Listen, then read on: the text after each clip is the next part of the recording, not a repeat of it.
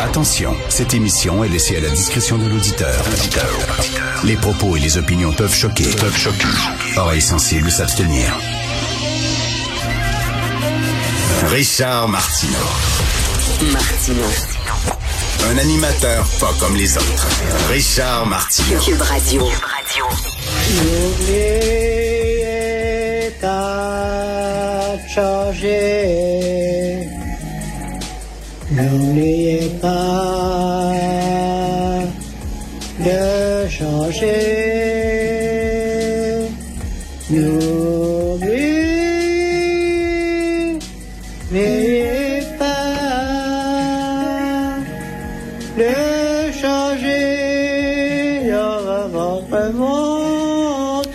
J'espère que vous n'avez pas oublié de changer l'heure. C'est Francis Sarlette. C'est un classique, OK? On le met chaque année lorsqu'il c'est temps de changer d'heure. C'est un monsieur qui fait passer Normal Amour pour Freddie Mercury. Vraiment, là, il fait des petites chansons sur Internet pour euh, toutes sortes d'occasions. Donc, il y en a une sur le changement d'heure. Donc, euh, j'espère que vous avez changé l'heure. Euh, ceux qui se réveillent tôt, euh, pas tôt comme... euh, mon confrère de l'émission du matin, Philippe Vincent, lui, il est vraiment tôt dans le milieu de la nuit, mais ceux qui se réveillent comme à 7h moins quart, comme moi, bien sûr, euh, il est un peu... euh, il fait moins soleil le matin, mais on gagne une heure dans l'après-midi. Ça sent le printemps.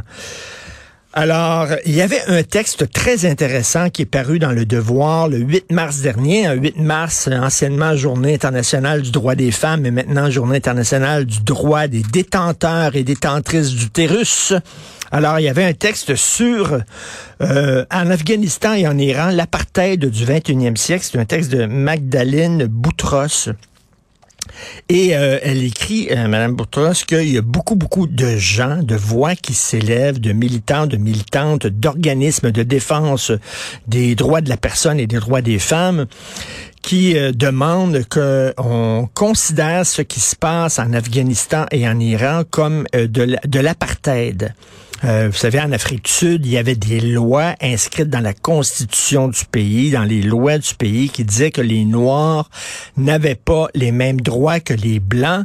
C'était considéré comme un apartheid, bien sûr, et euh, les- la communauté internationale lutté contre ça, entre autres Brian Mulroney, hein, qui a porté vraiment le, le flambeau, euh, qui euh, voulait qu'on traite l'Afrique du Sud comme étant euh, un pays renégat.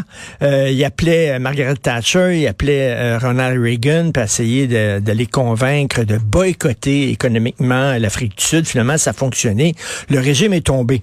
Mais là, selon les lois internationales, euh, lorsque tu ne donnes pas les mêmes droits euh, à des gens selon la race, c'est considéré comme un apartheid, donc c'est considéré comme un crime un genre de crime contre l'humanité. Malheureusement, lorsque tu ne donnes pas les mêmes droits, lorsque tu crées une séparation, une discrimination sur basée sur le sexe, c'est pas considéré comme un apartheid. C'est pas considéré comme un crime contre l'hum- contre l'humanité parce que on dit que ça rentre dans la culture. C'est la culture des gens. Dans leur culture, ils ne jugent pas que les femmes et les hommes sont vraiment pareils, ont des droits différents. Donc, c'est la religion, c'est leur culture, faut pas s'en mêler. Et là, il y a des gens qui disent, non, non, je m'excuse. Arrêtez de dire que c'est une affaire de culture, puis respectez ça. C'est un apartheid. Ce qui se passe là-bas, c'est un apartheid, point. Il faut lutter contre ça. Il faut que la communauté internationale... Imaginez si c'était des Noirs. T'as pas le droit de conduire une automobile, t'as pas le droit d'aller à l'université, t'as pas le droit de travailler, tu dois être accompagné dès que tu sors de chez toi par un blanc et tu dois porter un voile parce que tu es noir. Bien sûr, les gens n'accepteraient pas ça. Québec solidaire serait en train de déchirer sa chemise, tout ça. Mais on dit, ah, c'est des femmes. C'est pas la même affaire. Verriez-vous ça, vous, mettons Gap ou Zara, dans leur vitrine, il y a des photos géantes de jeunes noirs de 10 ans voilés avec le sourire parce qu'ils doivent porter un voile parce que ce sont des noirs. Les gens capoteraient. On demanderait l'équivalent d'une loi 21 ici en disant, ben écoutez, j'espère que ce sera pas comme ça à l'école où des professeurs noirs devront porter le voile. Bon, tu sais. Mais euh, là, c'est des, c'est, des hommes et des femmes, hein, c'est pas la même chose. Je m'excuse, c'est aussi inacceptable. Donc, effectivement, il y a des questions à se poser. On espère qu'on va lutter contre ça, cette situation-là qui se déroule en Afghanistan et en Iran. Et parce que c'est un apartheid, et comme disait euh, Guy Perkins, notre chroniqueur de la pensée critique qui est chez nous tous les vendredis, euh, c'est très dommage que cette année, la, la, journée du 8 mars n'a pas été dédiée et consacrée au combat extrêmement courageux que mènent ces femmes, ces femmes-là pour les droits des femmes. On espère que l'an prochain, on ne va pas les oublier.